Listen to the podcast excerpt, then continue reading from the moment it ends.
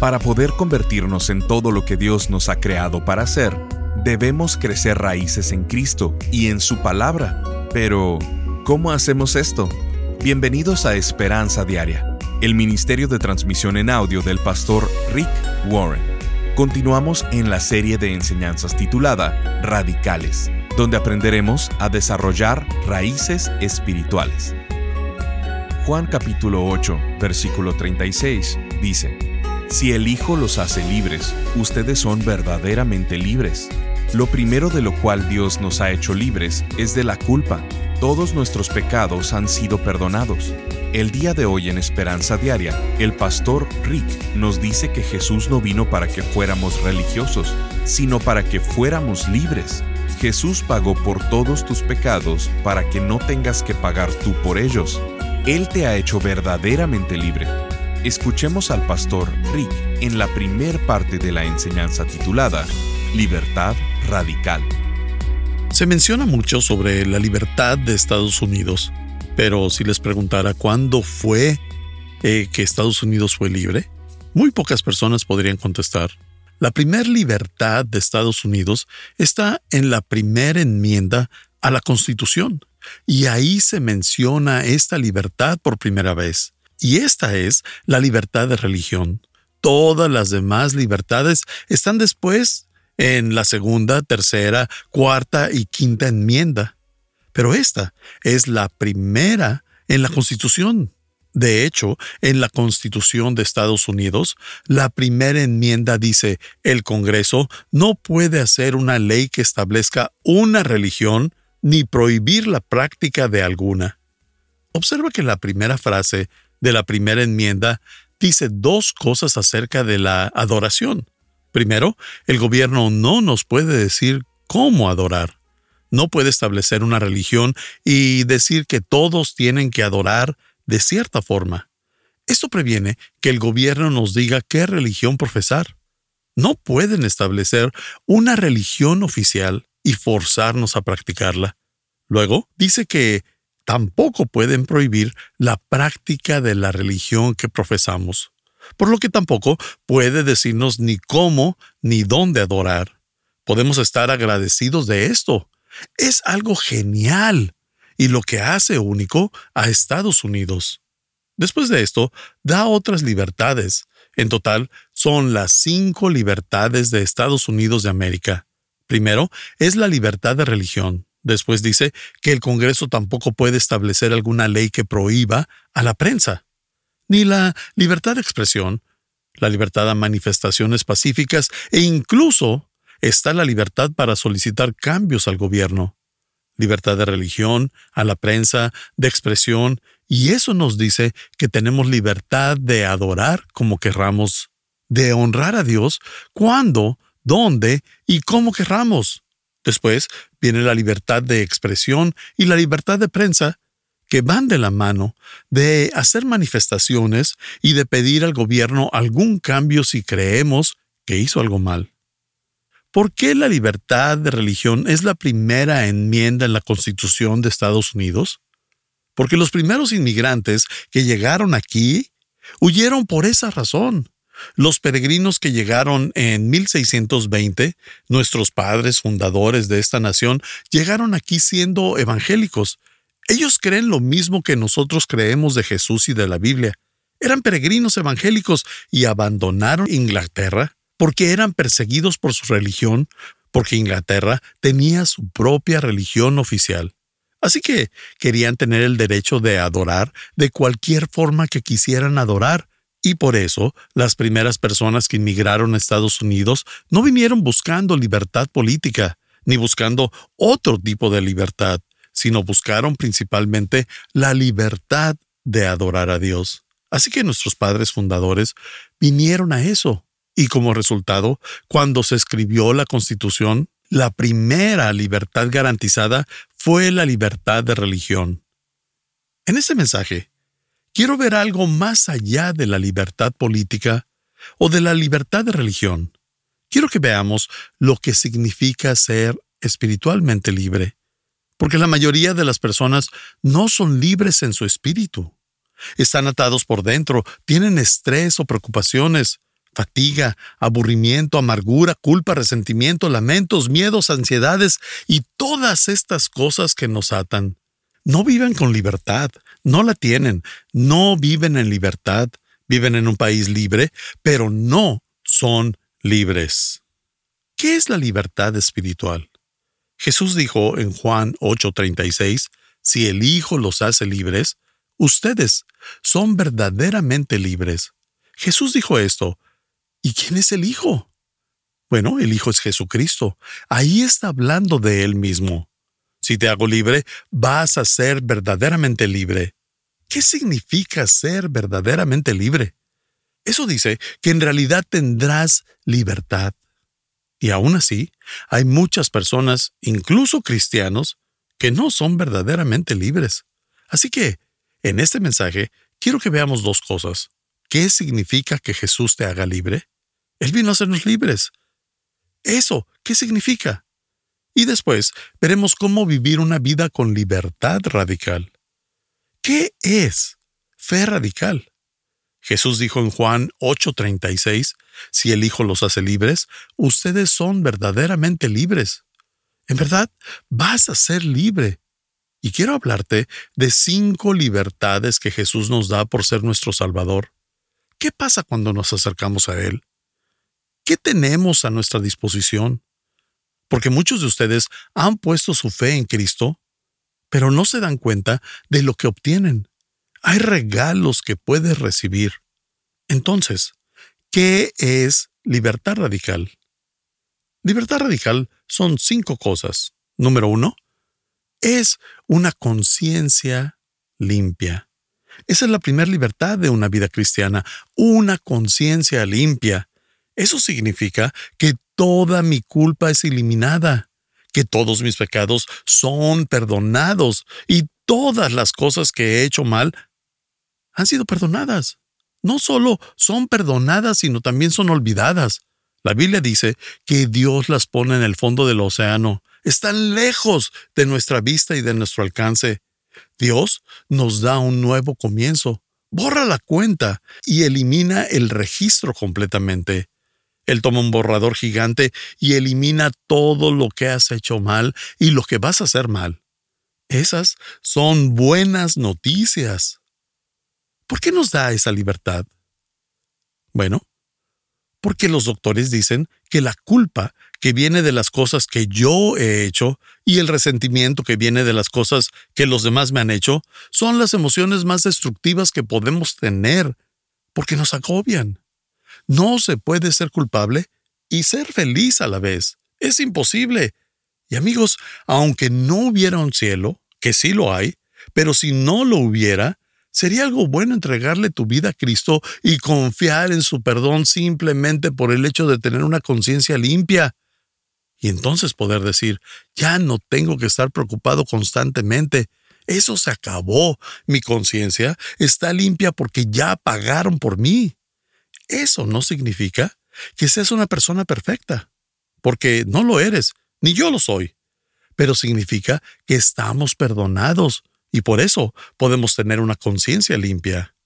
Una vez, en una gasolinera vi un letrero que decía, un motor limpio tiene más poder. Y eso también aplica para la conciencia. La razón por la que muchas personas están cansadas, fatigadas, desde hace muchísimo tiempo, es porque cargan todo el tiempo con una bolsa de basura llena de culpa. Pero Dios dijo hace mucho tiempo que la soltaran. Esa es la primer libertad.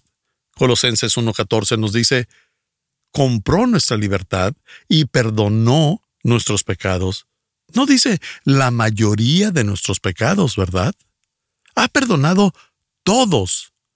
Me puse a investigar en el griego lo que decía y dice que todos nuestros pecados es todos, que no excluye nada. Absolutamente todo está incluido, todo lo que has hecho y todo lo que vas a hacer ha sido perdonado. Eso es tener libertad radical, una conciencia limpia. Dios dice que Él ya compró nuestra libertad y lo sabemos, pero muchas veces actuamos como si no lo supiéramos o lo damos por un hecho. ¿Cómo compró Jesús mi libertad? Pagó con su vida por ella. Efesios 1.7 nos dice, compró nuestra libertad con la sangre de su Hijo. Jesús no vino para que seas religioso, sino que vino a liberarte. Fuimos liberados, así que, en otras palabras, fuimos perdonados. Jesús pagó por todos tus pecados para que no tengas que pagar tú por ellos. Él fue colgado en la cruz por ti. La Biblia dice en el Salmo 34, 22, pero el Señor redimirá a los que le sirven. No serán condenados los que confían en Él. El Señor te redime. ¿Sabes qué significa la palabra redimir? Significa pagar por la libertad de alguien. Y eso fue lo que Jesús hizo por ti. Pagó por tu libertad, tu conciencia, para liberarte de la culpa, para que puedas dejar de lamentarte una y otra vez. Primera de Corintios 1.8 dice, Él los fortalecerá hasta el fin para que el día en que regrese nuestro Señor Jesucristo sean encontrados sin ninguna culpa. Ahí dice que no solo nos fortalece, sino que lo hará hasta el final sin ninguna culpa. Estás escuchando Esperanza Diaria. En un momento el pastor Rick regresará con el resto del mensaje de hoy. Si te perdiste alguna porción de este mensaje, lo puedes escuchar a cualquier hora en pastorricespañol.com. Todos soñamos en convertirnos en la persona que Dios ha planeado. Si quieres crecer, si te quieres desarrollar, si quieres ser mejor mañana, tienes que hacer cambios radicales ahora, convertirte en una persona radical. La palabra radical es una palabra que hoy en día es mal interpretada porque las personas no conocen su significado original no es ser fanático ni extremista. La palabra radical viene del latín radicalis, que significa enraizado. El mundo no necesita más fanáticos, necesita más radicales. Necesita creyentes enraizados en la palabra de Dios sin trabas, tradiciones o religiosidad para llevar a cabo su voluntad. Durante esta serie hablaremos sobre cómo vivir con gratitud radical, fe radical, gozo radical, esperanza radical, generosidad radical y libertad radical. El pastor Rick, a través de seis enseñanzas, nos habla sobre la importancia de vivir enraizados firmemente en Cristo y cómo al hacerlo produce conductas agradables en Él. Colosenses capítulo 2 versículos 6 y 7 dicen, Ahora bien, de la misma manera que recibieron a Cristo Jesús como Señor, deben comportarse como le agrada a Él, es decir, enraizados en Él, y que sea Él quien les haga crecer. Queremos que tengas esta serie en tu audioteca para tu continua edificación. Visítanos en pastorricespañol.com o llámanos al 949-713-5151 para contribuir económicamente con este ministerio con cualquier cantidad.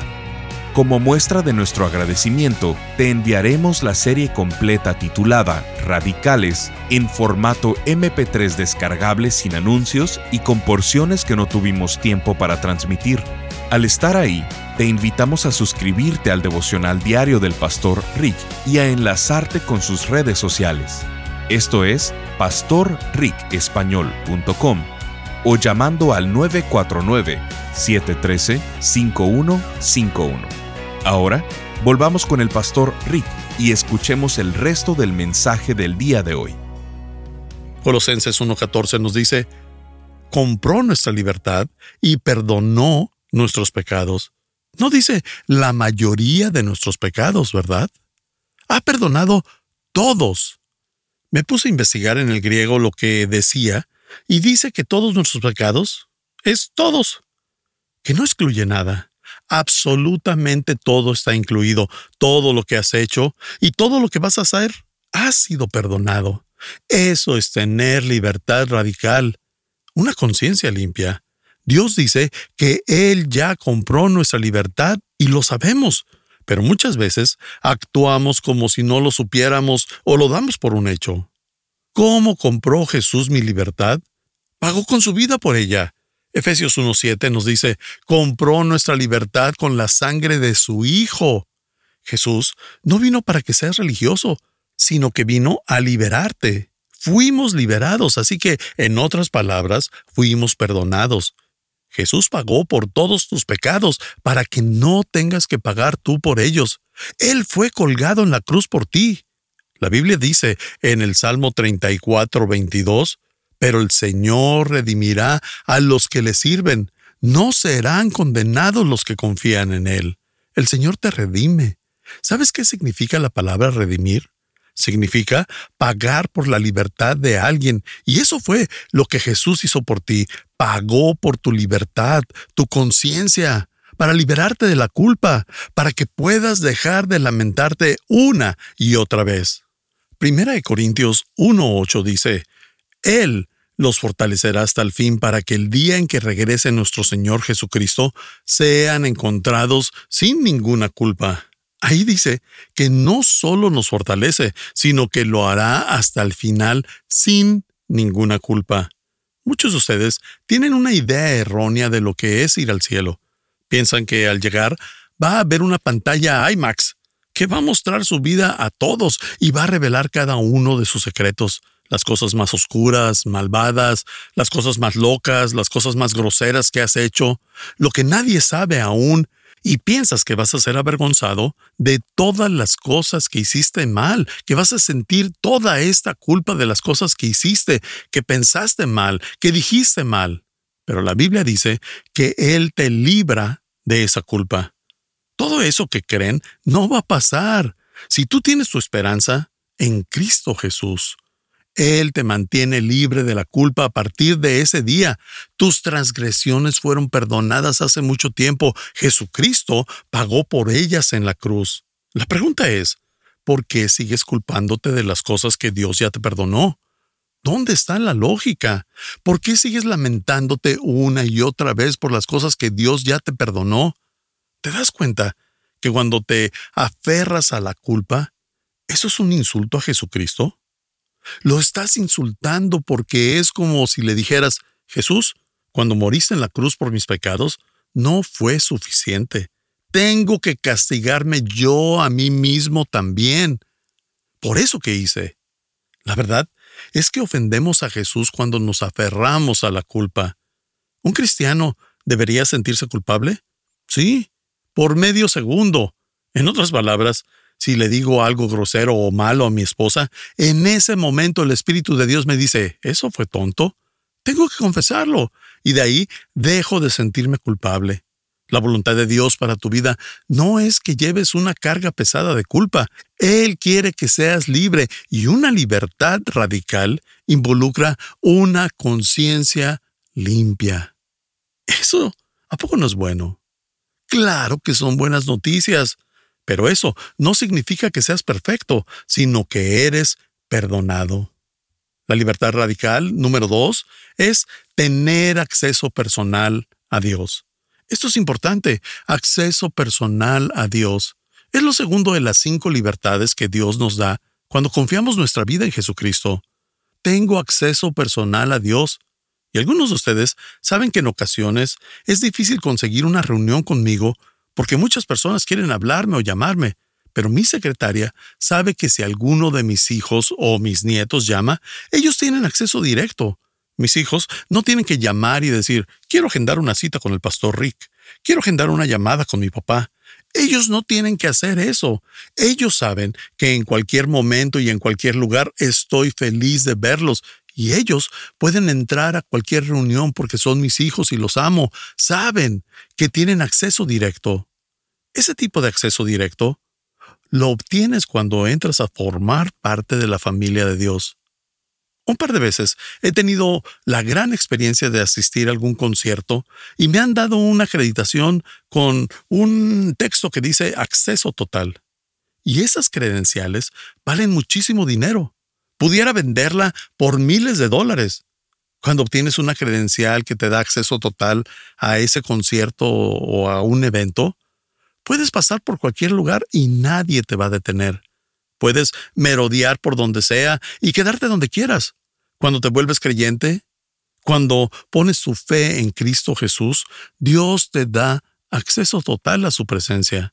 No necesitas invitación, ni una presentación, ni tampoco llegar con un proyecto nuevo para poder acercarte. A partir de ese momento tienes acceso total 24/7.